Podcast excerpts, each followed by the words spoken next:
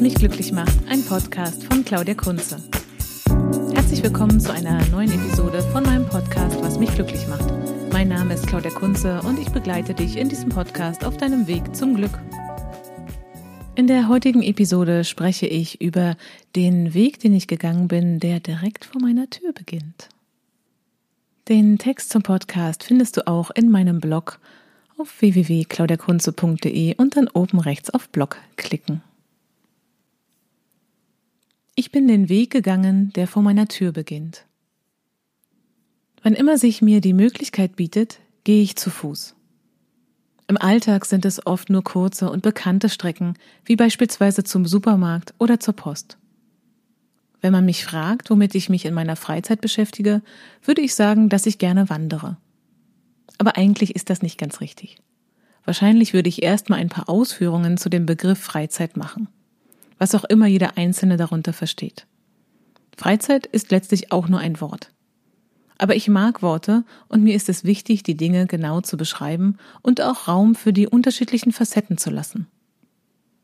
Das Wort Freizeit versucht Zeit zu beschreiben, die zur freien Verfügung steht oder zumindest selbst geplant werden kann. Wenn man das Leben aus dieser Perspektive betrachtet, dann gibt es die Freizeit und auch etwas, das oft mit dem Begriff Dienst benannt wird. Freizeit und Dienst erscheinen hier gewissermaßen als Gegenteile, die sich in weiten Teilen auch ausschließen. Bin ich im Dienst, bin ich gerade nicht in der Freizeit. Bin ich gerade in der Freizeit, bin ich nicht im Dienst. Manch einer ist auch außer Dienst und manche Dinge sind auch außer Betrieb. Andere sind dienstlich unterwegs also zwar nicht am Arbeitsplatz, aber auch nicht im Urlaub.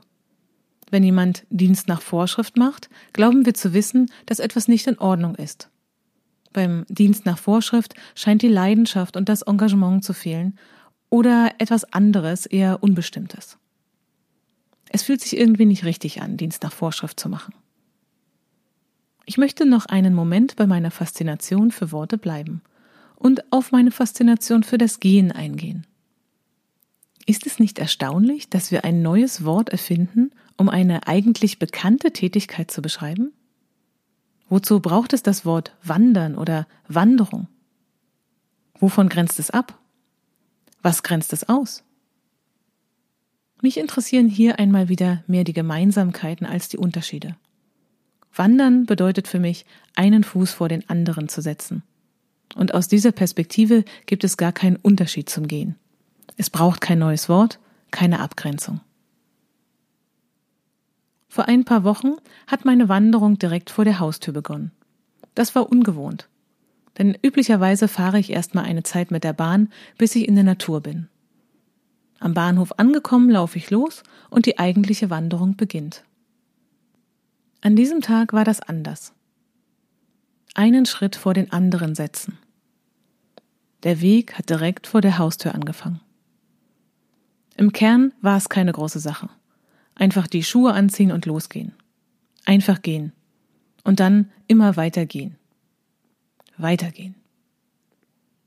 Einen Schritt vor den anderen setzen. Die Idee für dieses Experiment habe ich von Erling Kagge. Ich mag seine Bücher und wie er sich mit dieser besonderen Feinfühligkeit und Spitzfindigkeit den vermeintlich einfachen, eher alltäglichen Dingen zuwendet. In seinem Buch Gehen, weitergehen schreibt er auch über seine Erfahrungen, wie er den Sunset Boulevard in Los Angeles zu Fuß abgelaufen ist. Ich bin dort noch nicht gegangen, aber wenn ich mir seine Beschreibung vorstelle, dann muss diese Straße sehr, sehr lang sein und durch ganz unterschiedliche Gegenden führen. Zudem muss es zumindest sehr ungewöhnlich, wenn nicht richtig gehend verdächtig sein, wenn man dort zu Fuß geht. Er und seine Begleitung wurden auf dem Weg jedenfalls mehrfach von der Polizei angehalten. Wenn man in Weißensee zu Fuß geht, wird man nicht von der Polizei angehalten. Hier ist es ein gewohnter Anblick, dass Menschen zu Fuß unterwegs sind. Unser Weg beginnt an einem sonnigen Samstagmorgen. Zunächst geht es über die große Kreuzung, an der ich kürzlich die Amsel singen gehört habe. Dann zu Fuß weiter in Richtung Norden. Wir laufen an der Prenzlauer Promenade entlang. Das ist eine der großen Achsen, auf der man die Stadt in Richtung Norden verlassen kann. Und an dieser Stelle wechseln sich schlichte Wohnhäuser mit kargen Industriegebieten ab. Es ist keine Gegend, die einem den fast automatisch entstehenden Kommentar, das ist aber schön hier, entlocken würde, wie es so oft in den Bergen geschieht. Eben waren wir noch ganz dicht am pulsierenden Kern der Stadt. Sich mit so viel Interesse, wie es jetzt gerade möglich ist, dem zu wenden, was jetzt da ist, denke ich bei mir. Wir überqueren eine große Brücke, die über Bahnschienen, verwaiste Gleise und eine weitläufige Brache führt. Die Sonne brennt schon jetzt und ich bin froh, dass ich Sonnencreme aufgetragen und zusätzlich eine Kopfbedeckung dabei habe. Über uns höre ich ein Flugzeug. Natürlich, wir sind in Pankow und der Flughafen Tegel scheint für Billigflieger noch beliebter zu sein, seitdem Air Berlin Insolvenz angemeldet hat. Die Taktung der Flugzeuge ist hoch. Irgendwann kann ich die Flugzeuge nicht mehr hören. Das Rauschen der Autos ist nun lauter geworden und schiebt sich in den Vordergrund. Neben mir ist die Bundesstraße zur Autobahn geworden. Autos drängen sich nun in Schlangen in Richtung Norden. In diesem Moment frage ich mich, was dieses Experiment soll. Warum habe ich mir für diese Wanderung nicht eine schönere, angenehmere Strecke ausgesucht? Dann wird mir klar, dass das eben genau die Stadt ist, in der ich lebe. So ist Berlin eben. Mal laut, mal leise. Und wir wohnen nun mal am Rande der Stadt und können zu Fuß die Autobahn erreichen. Es ist, wie es ist. Mich berührt der Wechsel der Landschaften. Manchmal gibt es schleichende, beinahe sanfte Übergänge wie in einem guten DJ-Set. Eine Erfahrung geht in die nächste Erfahrung über. Manchmal ist der Wechsel eher wie ein abrupter Bruch und manche Übergänge erscheinen mir angenehm, andere unangenehm. Plötzlich ist Stille. Ich stehe zwischen der Panke, die hier von einem schattigen Weg gesäumt wird, und einem Angelgewässer. Hier ist alles grün und idyllisch. Ein Entenpaar fühlt sich offenbar gestört von unserer Gesellschaft. Sie möchten gern wieder alleine sein. In der Ferne höre ich das leise Rauschen der Autobahn. Jetzt kommt es mir vor wie eine sanfte Musik zur Untermalung der Stimmung. Musik ist wie ein leichtes Parfüm, wie es William Bersinski formulierte. Keinesfalls störend, eher den Raum öffnend und haltend.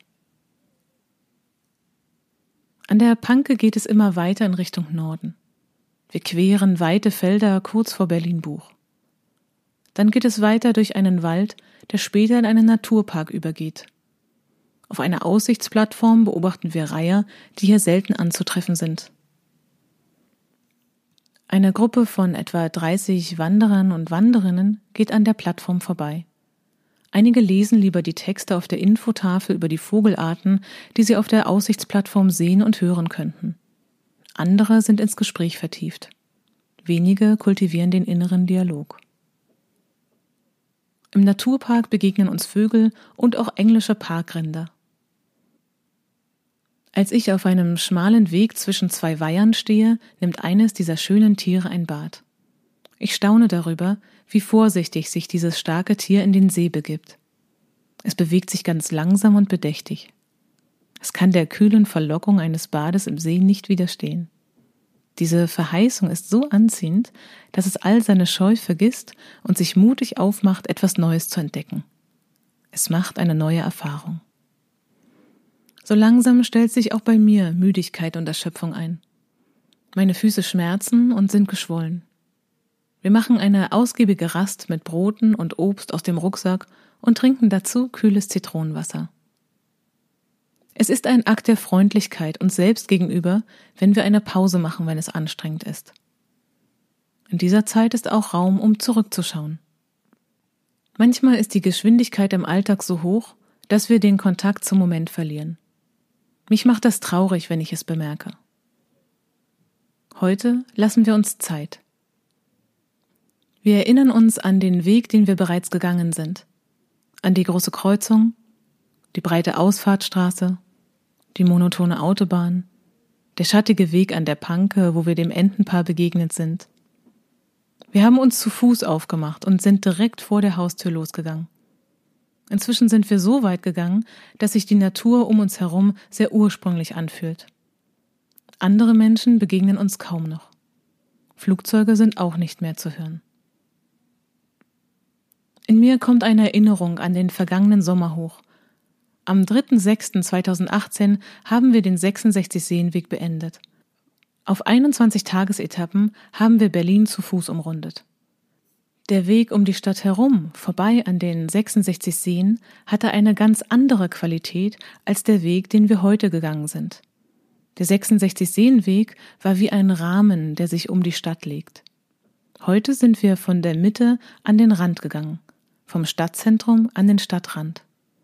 Wir sind alle diese Strecken zu Fuß gegangen, mit unserer eigenen Körperkraft. Auch hier interessieren mich wieder mehr die Gemeinsamkeiten als die Unterschiede.